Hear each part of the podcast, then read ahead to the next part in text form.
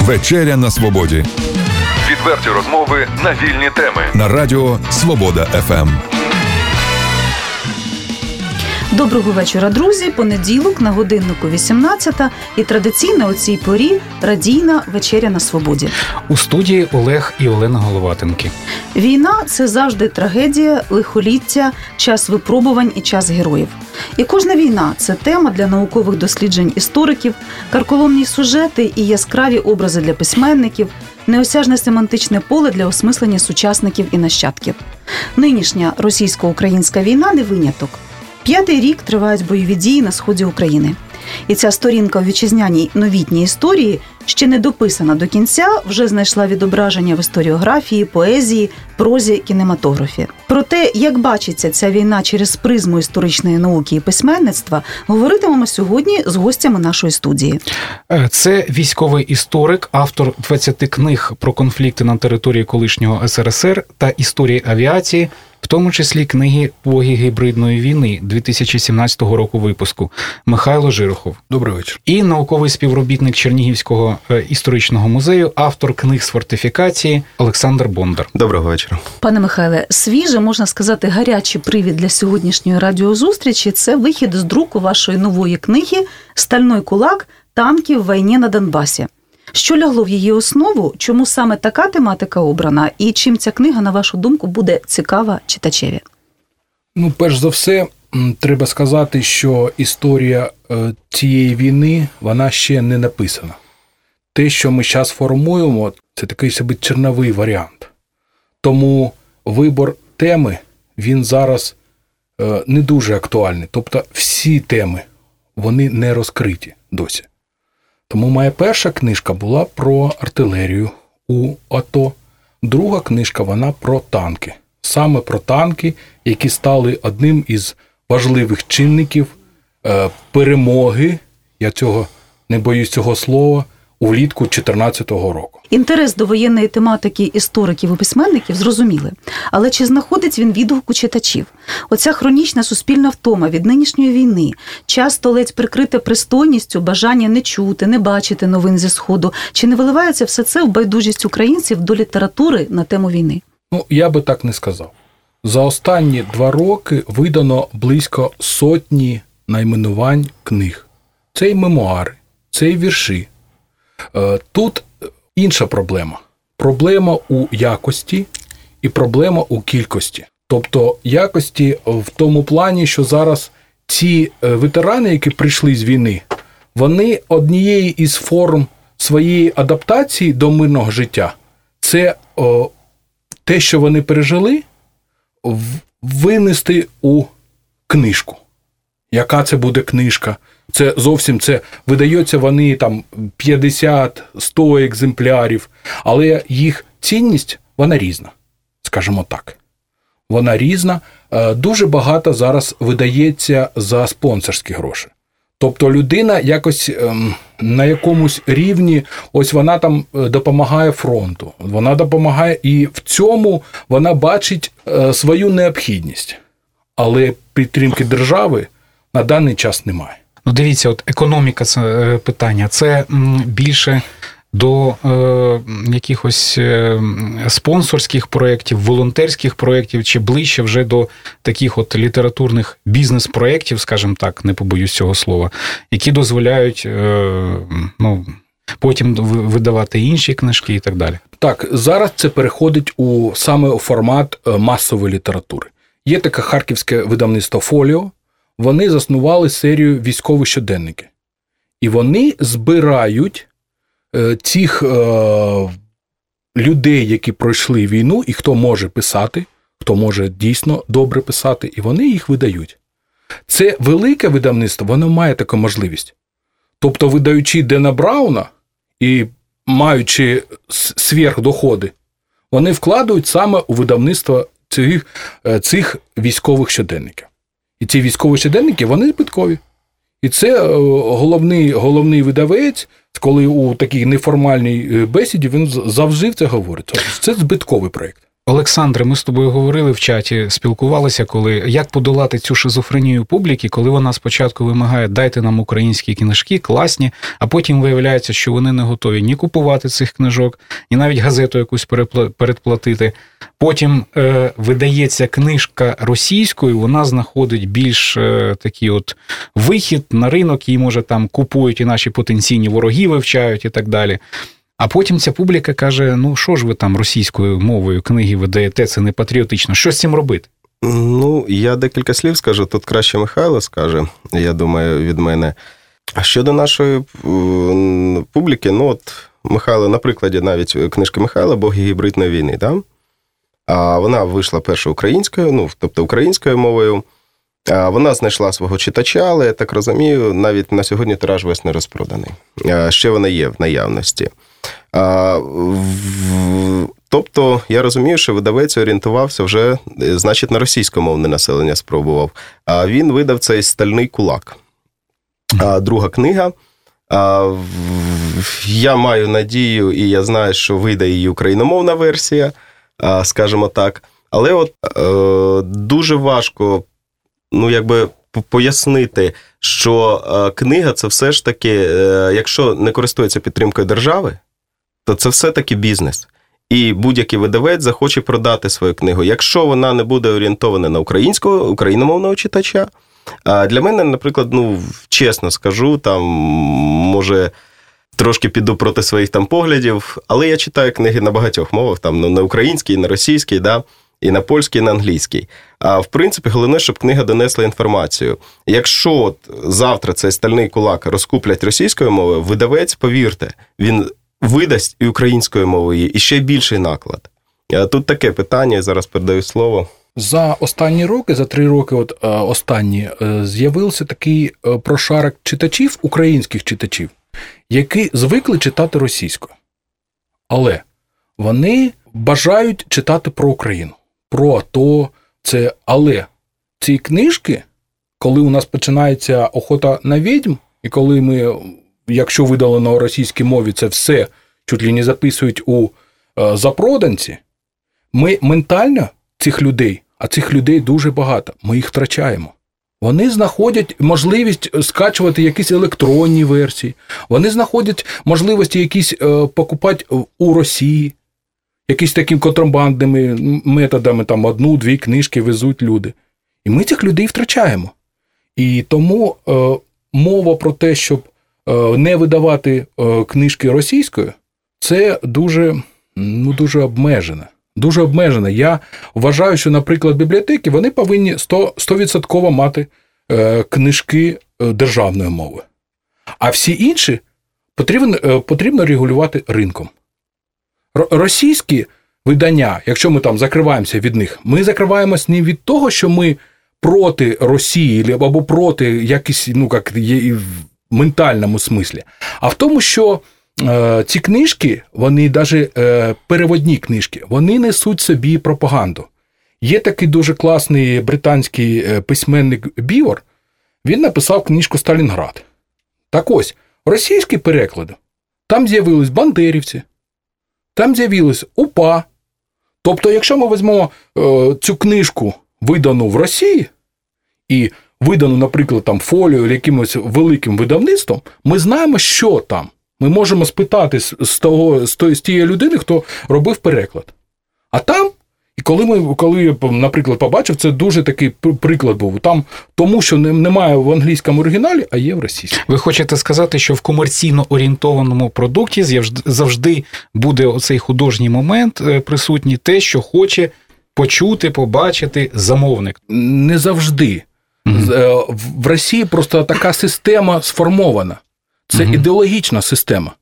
Тобто е, зараз вони дають державні гранти і видають такі книжки, наприклад, Я дрался в Новоросії. Угу. Це мемуари тих людей, наших громадян, які воюють по іншій Ну ясно, що машина пропаганди формує оцей попит. Машина пропаганди не, не формує, вони видають державні гранти. Так ясно, цими державними і грантами. Книжки вони... ці не видаються. Е, ну, как би не мають такого е, ну, как би, великого. Вони засідають на складі. Вони осідають на складі, а потім, е, потім вони попадають у слів. Ну, ми ж е, бачили оцей фільм про Крим, який е, є продуктом пропаганди, і є рейтинг там одиничка, десь там був на на якихось на кінопоїзки. Да. Да, на кінопоїзки. Тим не менше, я хочу вас запитати. Ваша попередня книга, де її можна придбати, от тим слухачам, які зараз зацікавились, які слухають, як до вас звернутися, чи де в якихось магазинах? Попередня книга про артилерію в АТО, вона є в інтермецу. Ми нагадаємо, це Шевченка 9 у Чернігові. Інтермецо.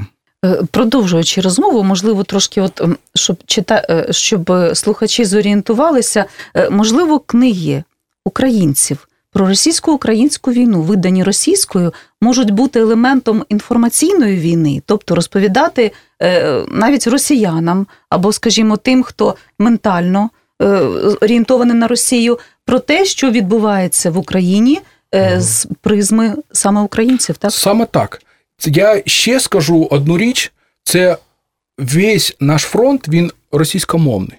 Коли ми робили презентацію у, у дівічках, у артилерійській частині з книжку про артилерію. І нам підходили майори, полковники, там, офіцери. Вони говорили, дуже цікава книжка, але якщо б російською. Але якщо б російською, це люди, для яких було видано. Саме ця, ця книжка за за неї отримав подяку від е, командуючого артилерії, за то вона ну, мала такі великі. Але люди от просто на презентацію підходили, говорили, дайте нам російський варіант. Нагадаю, це вечеря на свободі. Сьогодні в нашій студії військовий історик, автор багатьох книг про е, воєнні конфлікти на території колишнього СРСР тому числі от е, нещодавніх книг Боги гібридної війни та Стальний кулак танків війни на Донбасі Михайло Жирохов і науковий співробітник е, Чернігівського історичного музею імені Тарновського, автор книг з фортифікації Олександр Бондар. І запитання до пана Михайла: е, книга, яка щойно побачила світ, хто допомагав їй створювати, на основі чого і за допомогою кого ви працювали над нею? Це дуже великий пласт роботи. Перш за все, це, е, так сказати, польовий матеріал, усна історія. Це інтерв'ю у учасників бойових дій. Плюс е, це допомога військових. Допомога військових як е, як такових саме в комунікаціях. Тобто люди, наприклад, ж артилерісти або танкісти, вони не дуже схильні розповідати щось людині ізвні. Тобто, внутрі в курілки вони можуть розповідати дуже багато цікавих історій, але коли приходить е, людина звідки лясь і починає питати: а ось як було там, а як було то, вони починають ну, срабати таке совкове військова таємниця. Але коли я починаю говорити, що все пройшло 4 роки, ви там воювали там у під, під ДАП або на Луганщині, це було дуже давно, і це тому без комунікації, без військових, без допомоги Генерального штабу, без допомоги прес, прес-служби це було б неможливо. Неможливо, але це не остаточно. Це, як я вже говорив, це черновий варіант. Тому що деякі моменти вони зараз ну, не можуть бути описані. Ну, я для прикладу скажу: мрія моя невеличка, як історика фортифікації, да, збираю матеріали потрошку, те, що пов'язане з фортифікаційною діяльністю наших збройних сил, якраз е, в зоні проведення тоді антитерористичної е, операції зараз об'єднаних сил. Так от, якщо танкісти відвоювали, залишили позиції, то багато з позицій, які були в 2014-2015 році, до цих пір залишаються позиціями. Тому я от є інформація там про 14 облаштування, як відбувалися атаки. Але не можна зараз нічого написати, тому що це ті ж самі зараз позиції. Якщо я завтра виставлю фотографію, напишу книжку, де який кулемет стоїть, де який шанець, де який бліндаж, де який бронекалпак, то по голові мене за це не погладять. Да? І дуже хочеться от, ну, скататися, можливо, ще один раз з відрядження, як подивитися ще раз на те, що зараз відбувається, для того, щоб е, усвідомити. Знову ж таки, е, що відбувається з фортифікацією, і потім, уже, дай Бог, ця війна закінчиться, і дай Бог закінчиться скоро. І от тоді вже просто написати. А поки що, бо позиції, що в 15-му році, що в 18-му, залишаються ті ж самі. І я нічого не можу про них написати і видати. Бо хочеться ж видати цікавий матеріал, а цікавий це те, що невідомо. І тут теж важлива підтримка громадянського суспільства. Да, І підтримка військових, що вони захочуть військових, показати. Можливо, десь е, малого, середнього бізнесу, як кажуть. Артилерісти взагалі.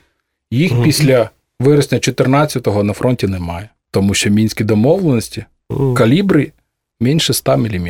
Мгм. Але вони А от фортифікація, вона усюди, кожен траншея, кожен але вони є. Тому після війни вийде друге доповнене видання, в якому можна буде написати. Е, Хлопці, до вас буде дуже цікаве запитання. Е, От мені здається, що е, Україна, точніше, не Україна, а от елементи громадянського суспільства нашого ну, вже мають досвід участі в тих конфліктах на території колишнього Радянського Союзу. Зокрема, е, УНАУНСО воно брало участь у конфліктах в Придністров'ї, е, в Абхазії, коли переводило через перевал допомагало мирному населенню Сухумі, е, зокрема етнічним грузинам, е, вийти з з-під обстрілів. І тоді Російська Федерація гібридно застосувала авіацію, знову ж таки, під виглядом Абхазької.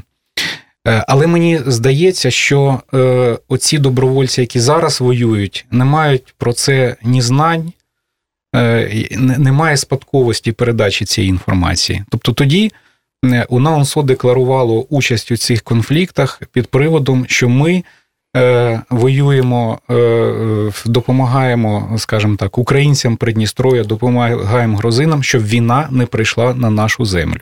Якось про це забулося. От вам не здається, і е, чи правильна ця позиція, в принципі, була? От ваш погляд на цю і всю історію цих конфліктів, як історика, можливо, Олександр щось додасть. Дуже велика пляма саме у нашій історіографії з цими конфліктами. По конфліктам, по цим конфліктам я, наприклад, видавав книжки у Москві, у Санкт-Петербурзі, Мінську, але е, наше, вида, наше видавництво вітчизняне, вони до цього було якийсь, якийсь стоп-ліст. Тобто на уровні держави ці е, військові дії у НАУНСО, вони ну, замовчувались. Вони замовчувались і замовчувались, це була а, позиція. Це була відокремлена позиція, тому що а, Москва давила. Тому що в Абхазії воювали в Чечні. Якщо, якщо пам'ятаєте, це Так. теж Сашко Білий, це Сашко Білий, це постать, але там були цілі загони. І це зараз Наприклад, я, я як е, історик, який має якийсь матеріал до цього, я цю скалу питаюсь рубати. І забігаючи вперед, це такі плани, плани дуже потужні про того, щоб видати книжки саме про ті конфлікти, про участь українців в тому числі. Але дуже е, пересічне, пересічна людина, вона плохо орієнтується, що там происходило. Що це було?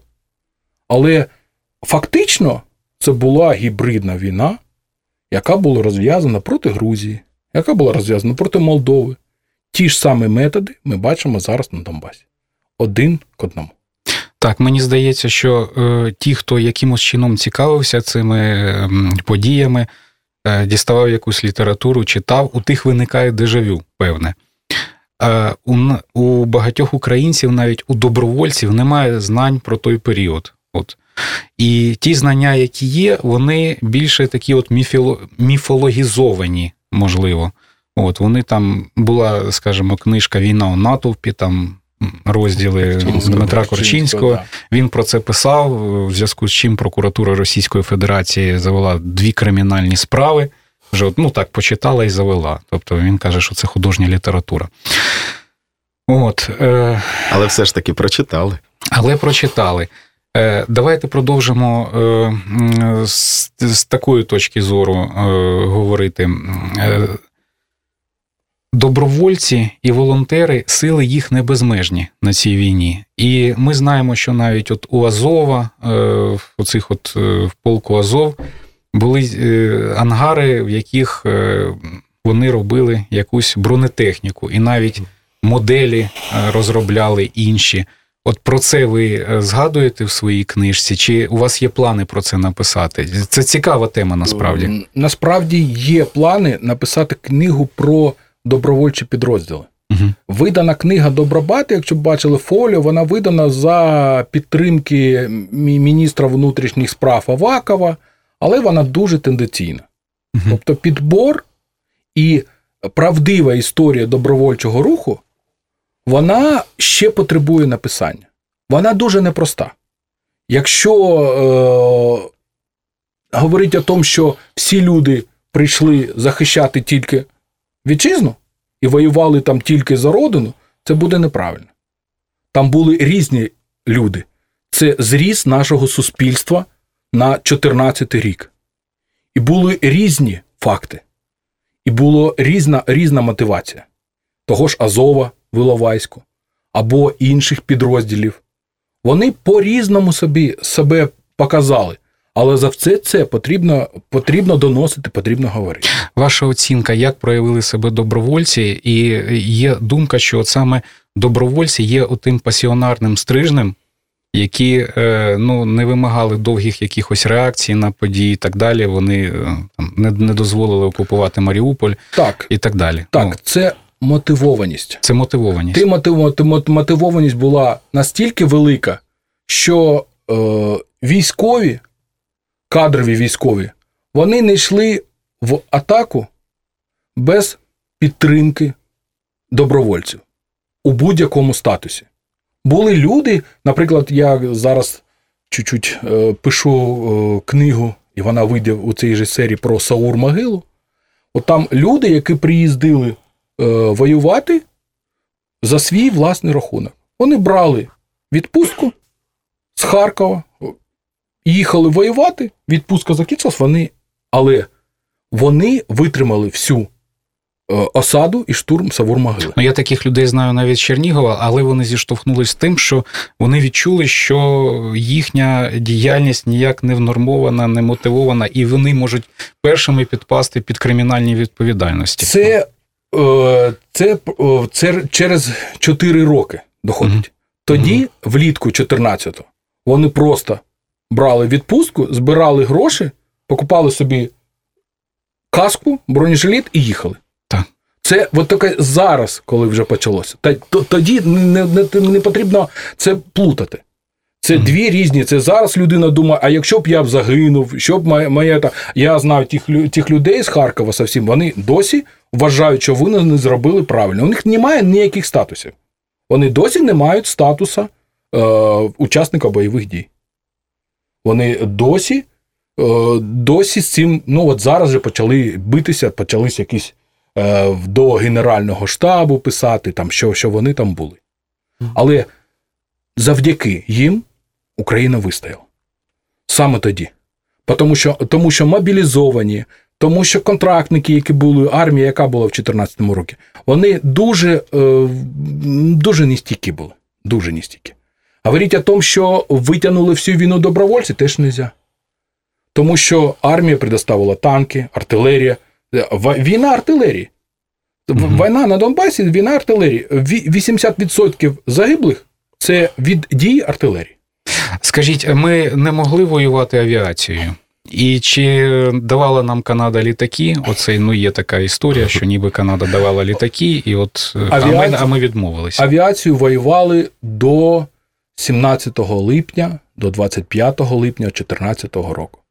Ця авіація була тим моментом, який е, був перелом у війні.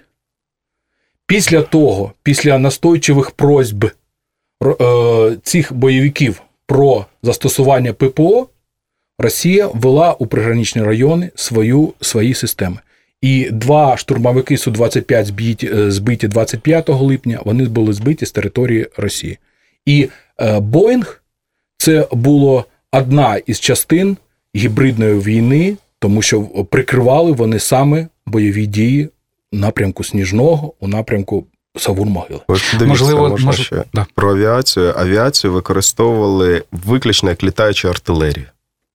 От е, це ж теж війна артилерії. Там використання, ви ж подивіться, які в основному навіть е, винищувачі, да, Су-27 використовували як ударні літаки для того, щоб не тільки штурмовики, там Су-24, Су-25, бомбардувальники штурмовики, навіть винищувачі. А ви ж називаєте, у нас в 2014 році тієї авіації було. І втрати, які понесла Україна за півтора місяці там авіації, вони вже для України були просто ну не критичними, але дуже дуже чуттєвими. А, Ті ж самі гелікоптери збиті. Це зараз поступово поступово українська авіація відроджується. І то дуже-дуже повільними темпами. А от тоді, в 2014 році, їх просто використовували як літаючу артилерію. І, можливо, мінські домовленості забороняють використовувати зараз авіацію, так? Зараз так. Зараз так. Михайло, до вас, як до військового експерта, запитання. Зараз Україна отримала джевеліни. Ну, за деякими оцінками, вони становлять загрозу десь половині танкового арсеналу Російської Федерації. Ну так і деякі експерти кажуть. Е, що далі з підтримкою міжнародною летальною зброєю? От е, як е, Україна може її отримати? Від чого це залежить? Від яких політичних чинників, від яких подій на політичній арені міжнародній? Так, дуже слушне питання. Захід він дуже дуже виважено відноситься до поставок зброї. І е, було заявлено, що в 2014 році, що ми будемо поставляти тільки ту зброю, яка Україна не може виробити сама. Тому, наприклад, є у нас потреба у снайперських гвинтівках великого калібру. Вони поставляють. Є потреба, наприклад, е, в антимінометних радарах вони її поставляють. Тобто поставляти, е, наприклад, якщо ви говорили е, хорнети із Канади, це просто недоцільно. У нас немає інфраструктури, у нас немає підготовлених пілотів.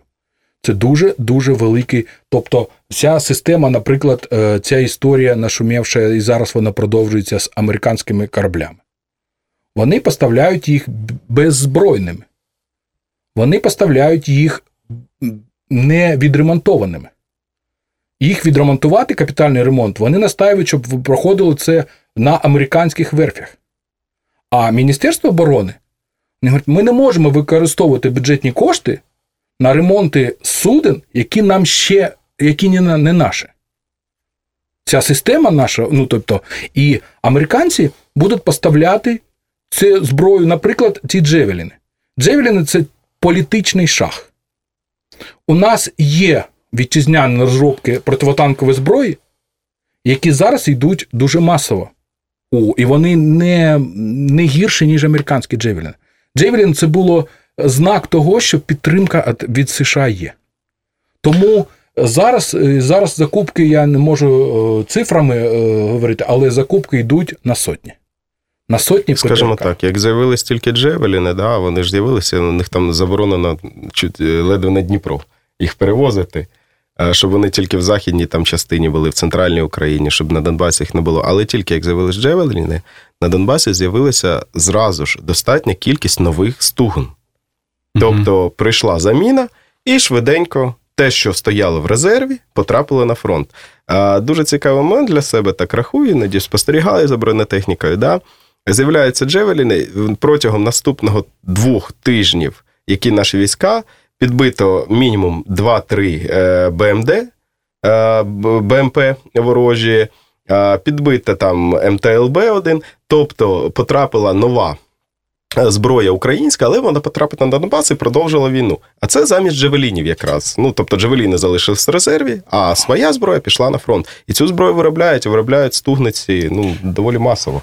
Для для розуміння два слова що е, є тенденція Генерального штабу і Міністерства оборони, що деяка частина зброї вона не попадає на фронт, але вона готується до великої війни. Угу. Тобто, всі ці вони попадають, але знаходяться е, перш за все у приграничних областях. От на випадок великої війни, от на випадок великої війни, чи можна спрогнозувати, що е, стукне в голову нашому Е, як скажемо, країні агресору, потенційному ворогу, що який розвиток подій буде далі. При цьому в Україні існує проблема безпеки складів. Е, чи будемо ми стратегічно, чи є у нас стратегія переходу на натівський стандарт? Ми ж знаємо, що е, якусь самоходну ну, нову Богдана, презентують Богдана. Богдана називається. Презентують на військовому параді. От е, якщо це все докупи зібрати, які перспективи розвитку подій далі? Росіяни зараз е, не не, не роблять ставку на е, пряме бойове зіткнення, тому що розуміючи це, це буде дуже великі втрати з їх боку. Тому зараз акцент змінився на зміну внутрішньополітичну. 19-й рік для них він дуже-дуже важливий. Тому що зараз, е, якщо е, серпень 14-го російські втрати були б не полтори-дві тисячі людей, а було б в рази більше. Тому що зброя більш потужна, більш навчені військові. Тому Росія, отак, от, якщо там говорять, зараз вони нападуть, або там завтра, або там будуть пробувати сухопутний шлях до до Криму. Це все, ну так скажемо, і він палички. обійдеться так дорого, той сухопутний шлях до Криму. І навіть якщо вони будуть, ну Азовське море, давайте. Да, от, зрозуміло, там? Е, да, з Азовським морем це ж взагалі останні події. Ну я так розумію, вчора було запропоновано про те, щоб е, всі суда, які будуть в Чорному морі заходити, йти в Азовське, будуть супроводжуватися українськими ескортними кораблями. Це але вчора було запропоновано, але тільки кораблі, у нас тільки катера. По суті, в Азовському тобто вони морі. не судоходні. Є фактично угу. тільки е, тільки наш флагман Гетьман Сагайдачний, який може виконувати ці функції. Да. Всі інші всі інші корвети от Вінниця списали, тому що тому що вони вже Чернігів там росіяни віддали найхудшу частину флоту. Угу. Всі, які були там старіші там 71-го року, вони їх віддали. От чому я спочатку від добровольців до натівського стандарту прийшов? Тому що е, можливості волонтерів і добровольців не безмежні, в тому числі фінансові. Е, ну, грубо кажучи, якщо якщо всіх волонтерів зібрати, то на корабль може не вистачити нам. Да? І так само, чи ми переходимо на натівський стандарт, чи не переходимо. Е, склади ж у нас е, не безмежні, там да. якісь зброї і калібри ці всі. Дуже дуже велика е, дуже велика програма, вона прийнята, але mm вона дуже требує великих коштів, і вона розрахована до 2035 року. Це дуже дуже великий великий сегмент. Наприклад, по артилерії це перехід на натівський стандарт 155 мм. Але це потрібно за собою тягне цілу велику купу проблем. Чому? Не тільки прийняття, да, не тільки прийняття цієї САУ, нової САУ, але це боєприпасне. Угу. Ви ж подивіться, чому так. Україна зараз не розвиває флот, не будує нових кораблів. Але тому, що ну, корабель, корабель в будь-якому випадку це ну, більш наступальна дія. Україні потрібна оборона. І тому Україна зараз проєктує протикорабельні ракети і робить потужну систему е, ну, от, протикорабельної артилерії, е, берегової ракетної, оборони. берегової оборони, тому що щоб просто оборонятися, корабель це дуже дорого. Корабель може собі дозволити дуже багата країна. Україна, на жаль, собі кораблі поки що дозволити не може. Тому головна задача, і це генштаб повністю розуміє, це настільки укріпити берегову лінію, щоб навіть думки про те, щоб напасти на цю береголінію, висадити там десант з кораблів, просто про супротивника відпадали самі собою. Олександре, це дуже важливий момент, тому що публіка е, міркує категоріями зради. Ну тобто, ми у нас немає флоту, значить, ми здаємо позиції і так далі. А оцей момент, е, про який ви кажете, Але подивіться, це хай проти... публіка заб'є так. в інтернеті українські протикорабельні Спочатку ракети. укріпити оборону. Далі далі система така, що, наприклад, якщо Україна йде в НАТО, і ми маємо якісь е, в, реальні шанси вступити до НАТО, то там система оборони. Наприклад, Прибалтика не має зовсім бойових літаків. І танків, до речі, у них немає. І танків. Тому там на ротаційній основі знаходяться підрозділи західних країн, які базуються е, в Естонії, в Літві, Латвії, і вони забезпечують ППО цих угу. держав. Ну, для прикладу, литовці, е, ні, латвійці, щоб провести навчання з танками, так е, орендували у Чехії старенькі Т-55. У них своїх танків навіть немає. Але вони знаходяться під парасолькою. Да. Під І от України це теж Україна має сформувати такий потужний оборонний бастіон. Якщо Україна зробить оборонну зброю, цей бастіон, то НАТО руками і ногами буде за те, що вступ. Бо наступальна зброя дуже дорога зброя. То, в принципі, як оборона, але наступальна в рази дорожче. Тому Україні треба от зараз якомога більше цих оборонних всяких структур розробити. Військово-історична вечеря на свободі сьогодні видалася. на нашій радіостанції. Нагадаю, сьогодні у нашій студії дослідники нинішньої російсько-української війни, чернігівці Олександр Бондар і Михайло Жирохов. Михайло Жирохов це автор е, багатьох книг про е, воєнні конфлікти. В тому числі ми говоримо про Е, одну з нових книг, яка щойно побачила світ. Це Стальний кулак, танки в війні на Донбасі. І от повертаючись безпосередньо, повертаючи нашу таку чоловічу сьогоднішню розмову безпосередньо до е, вашої дослідницької літературної діяльності. Пане Михайло, скажіть, от війна актуалізувала творчість поетів, письменників. Наскільки активно зайнята ніша саме е, військово-історичних дослідників? Є у вас поле колег, з якими вам цікаво і корисно спілкуватися?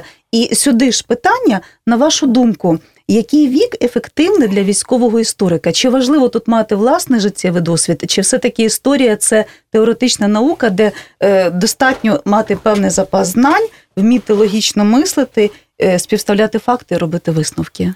Скажу так: військова історія вона вимагає, хоч мінімального, але військового досвіду. Хоча б хоча б на уровні служби в армії, хоча б на уровні розуміння процесів, які проходять там. На мою думку, зараз військово-історична наука, незалежно від того, що є цілий інститут військової історії, але вона знаходиться в занепаді. Тобто, два-три історика, які е, пишуть на цю тему, це все, що може зараз виставити Україна. Це все, тому що е, це потрібно мати дуже великий е, і потужний е, апарат. Потрібно мати десь якийсь свій життєвий досвід. Ну і про теоретичну і практичну підготовку. Да. Є устав, де написано, що там окоп в такому-то ґрунті має бути викопаний солдатом за стільки-то. І автор має знати, що в той норматив, який там написано, солдат ніколи не вкладеться насправді. А, І треба самому перелопатити величезну кількість ґрунту, щоб знати, за скільки той окоп викопаний. І цей автор має знати. Ну, як неможливо бути археологом, ні ну, разу ні, ні разу да. не побуваючи в археологічній експедиції. Це ну, да. такий яскравий, яскравий приклад. приклад. Тут теж, поки ти в житті не викопав цих окопів 10 штук в різних ґрунтах, ти не можеш фортифікації сказати, що от там є норматив, да, там ще з радян... Е, з імперської у нас армії, до речі, норматив залишився по копанню окопа а, солдатам, да, там траншеї. Солдат за день має викупати, викидати, в принципі, 2,5 кубометри землі. Це 2,5, більше 3 тонни землі. Так от, в принципі, в піску я спокійно їх викидаю там за півдня, а на ґрунті, який на Донбасі, е, я їх не викидаю за 10 днів. Але норматив є норматив. І от історик, якщо він теоретик, він мислить тільки критерієм нормативу. Що найскладнішого було в написанні цієї книги, які уроки, можливо, ви для себе винесли з цього досвіду? Найскладніше це те, що ти переходиш, пропускаєш через себе. Тобто, якщо в танкістів така доля, що вони згоряють зразу екіпаж. Вони всі в Чернігівській області. Оце все, оце особисте плюс мій особистий досвід. Я від цієї книжки відходив ну, дуже, дуже багато часу. Як зазначено в анотації, вона розрахована на широке коло читачів і буде корисна і історикам, і політологам, які можуть використовувати в якості довідника. І Тим більше ви говорите про те, що значна частина присвячена саме нашим землякам, першій окремій сіверській танковій бригаді. Так логічно. Е, завершуючи нашу сьогоднішню розмову, нагадати слухачам, де і коли буде презентація книги, і знову таки, де її можна буде придбати. Ну на даний час, поки презентація тільки працюємо на цьому. Я думаю, що придбати її буде можливо в інтернетсу, але то розумієте, вона ж російською мовою. Як це буде виглядати? Ніяка державна установа за це не візьметься, наприклад, для того, щоб організовувати. Це буде організовано е, чисто. Особисто це буде організовано на громадських засадах. На громадських засадах. А може, може, в плані репліки хочу сказати, що бажано, щоб держава зверталася до людей, які не байдужі, які є фахівцями у своїй темі. Е, ну, може, десь за консультаціями як до експертів і всі тематиці, і підтримували їх і так далі. Я хочу ще сказати, що у Михайла є е, дуже цікавий твіттер-канал, він дуже популярний. Цікаво, там є що почитати, і постійно свіжа інформація з'являється. То як він називається, нагадайте, як його знайти? знайти його не не обов'язково. Це ще осталось з часів часів окупації. Вона... Військовий історик, автор багатьох книг про е, воєнні конфлікти. Михайло Жирохов і науковий співробітник Чернігівського історичного музею імені Тарновського, автор книг з фортифікації Олександр Бондар були гостями сьогоднішньої нашої радіозустрічі. Дякую вам, що знайшли час. Завітали до нас у студію. Дякую за цікаву, змістовну розмову, яку напевно е, буде корисно е, тим, хто не встиг послухати, послухати в запису на Фейсбук-сторінці Свобода ФМ. Звичайно, можна навіть переслухати, тому що говорили ми сьогодні не лише про видання нової книги. Нагадаю, це стальний кулак танків війни на Донбасі, автор Михайло Жирохов а і взагалі про те, що сьогодні відбувається на сході України. Це була вечеря на свободі. До наступних зустрічей в ефірі. До побачення. До побачення. Відверті розмови на вільні теми у програмі Вечеря на свободі. Речі на тиждень у понеділок, середу і п'ятницю о 18.00 на радіо Свобода ФМ.